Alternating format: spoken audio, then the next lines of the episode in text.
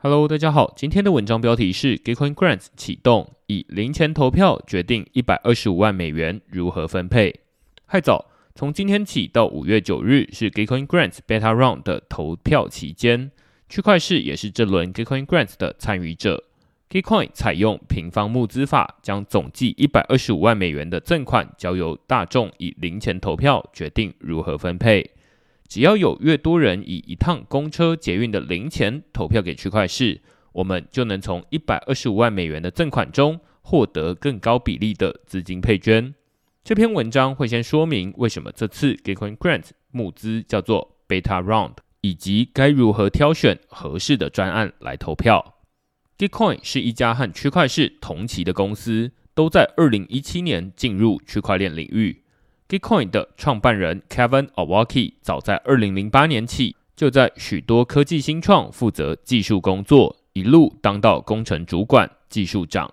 但他发现团队打造的产品有很大一部分都得归功于网络上的开源软体，招募新人来从头造轮胎的效益不高。甚至是产生负面效果，因此在工作上，他更倾向于开门造车。于是，Kevin Awaki 打造了第一套 Gitcoin 的原型产品，后来称为 Gitcoin 赏金，叫做 Gitcoin Bounty。它的功能类似于线上的外包平台，例如 YouTuber 可以悬赏一百 USDT，请人为影片加上字幕，或是企业请人替开源软体加上新功能。但这套模式太像是零工经济的媒合，不符合开源软体的工作文化，因此他又继续做了 Kudos 跟 Gitcoin Grants 等产品。Kudos 就是一种 NFT，算是阳春版的 Hyper Certs，也就是以象征荣誉感的徽章吸引人们贡献所长，最后可能会有意想不到的收获。但事后来看，绝大多数人拿到徽章之后，都只能自己收藏。没有其他衍生效益，反倒是 Gitcoin Grants 做的相当成功。当时他率先采用多数人都有听没有懂的平方募资法来分配资金。最初，二零一九年的第一轮 Gitcoin Grants 总配捐资金只有二点五万美元，却吸引两百笔小额捐款参与资金分配。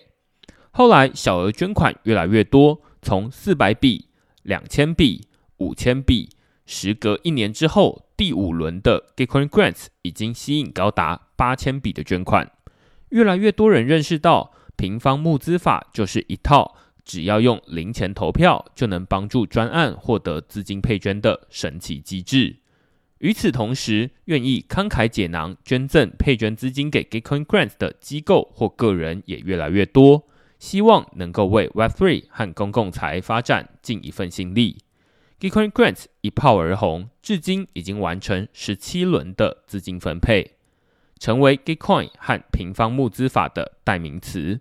只不过，随着 Gitcoin Grants 配捐的资金越来越多，规模化的问题也接踵而至。最令人头痛的是僵尸账号，或者称为女巫攻击。当 Gitcoin Grants 的配捐资金越来越多，社会骇客也随之而来。他们寻找的不是城市码漏洞，而是规则漏洞。既然平方募资法讲究人多比钱多更重要，社会骇客就会想办法创建大量的僵尸账号，帮助自己的专案获得资金配捐。除了打击僵尸账号，Gitcoin Grants 还得人工筛选每个专案是否正当且符合公共财的定义，否则轻则引发争议。重则违反法律规范。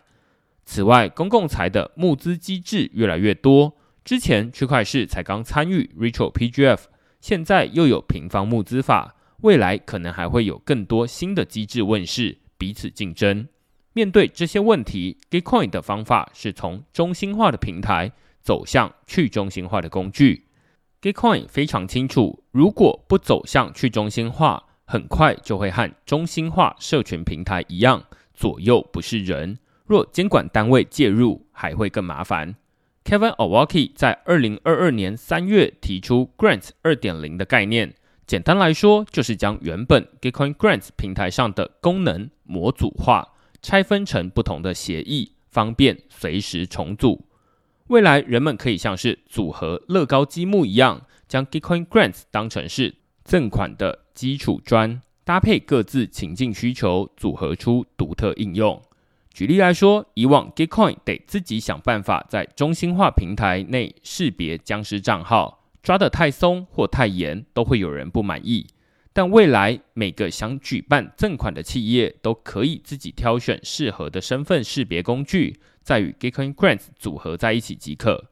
去中心化的最大好处就是让人们能按照各自的需求组合出不同的解决方案。对现况不满意的话，不妨自己再造一个。Gitcoin 也不需要再独断哪些才算是公共财，更不一定要与平方募资法绑定。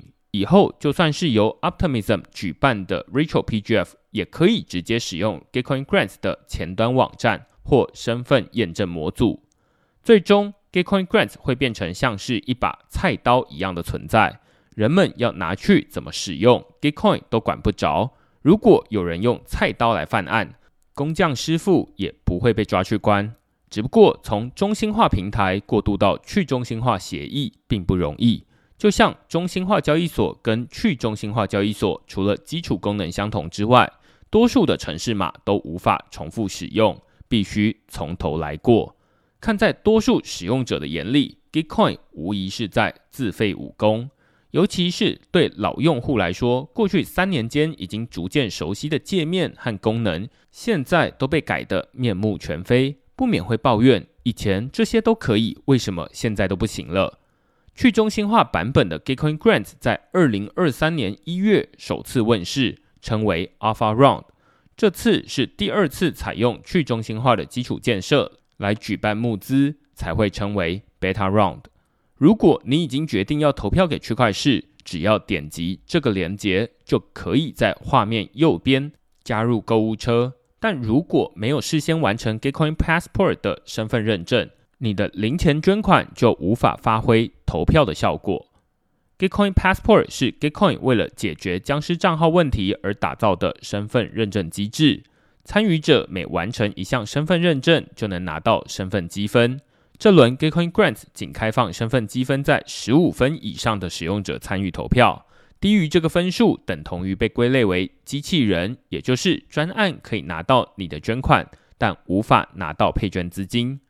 这轮 Gitcoin Grants 总计有一百二十五万美元的配捐资金，分配给气候变迁、开源软体、zk 技术、社群教育和基础建设等五大主题。区块市是在社群教育类共两百零四个专案的其中之一，搜寻区块市或 Blockchain 都能找到。但除了区块市之外，还可以投给哪些专案？有别于之前举办的 Rachel PGF 模拟投票，是事后追认影响力的赠款。当时最理想的选择是投给自己有在使用，而且已经在特定领域发挥一定影响力的产品或服务。但我对 Gitcoin Grants 的投票标准会比较宽松，除了会投给自己有在使用的产品之外，还会支持理念相近但还没有亮眼成绩的专案。飞地出版社就是一例。我曾经在以 NFT 重新定义数位出版的这篇文章里提到电子书跟 NFT 书的差异。那时候我说，传统电子书为了解决盗版问题，强制电子书必须与特定的阅读器绑定，使用规则比纸本书更严苛，连朋友借阅都得看阅读器的脸色。NFT 是开放与封闭之间的权衡。在技术上，NFT 书的内容可以自由流通。我下载书的 PDF、EPUB 档后再转传，你就算不花钱也可以获得相同内容。但只有付费的人才能拿到专属的 NFT。内容开放，但社群封闭，让内容能够流通，付费读者又能找到同好。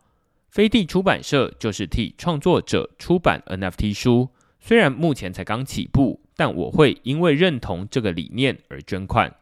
每次捐款的金额不必多，只要公车捷运钱就好。平方募资法的重点在于以零钱投票帮助专案获得配捐资金，而不是捐款本身。人多比钱多更重要。如果有多余的资金，不如转给身边的朋友，邀他一起参与投票，会更有帮助。到目前为止，或许大家都还感受不出 Beta Round 的不方便，直到你按下结账的那一刻。这一轮 Beta Round 仅开放人们以代跟以太币两种加密货币来参与投票，此外也仅限使用以太坊主网就是 Mainnet 来送出交易，不支援其他第二层网络，例如 zk Sync 或是 Optimism。这可以说是 Beta Round 的最大弱点，也是让许多捐助者却步的最大障碍。虽然目前以太坊的矿工手续费已经远低于牛市时期的天价，但仍然称不上亲民。每一笔交易的矿工手续费仍要四美元左右。假如我同时捐款三美元给四个不同专案，共捐款十二美元，但送出交易的手续费就要四美元，总共要支付十六美元，手续费就占了四分之一。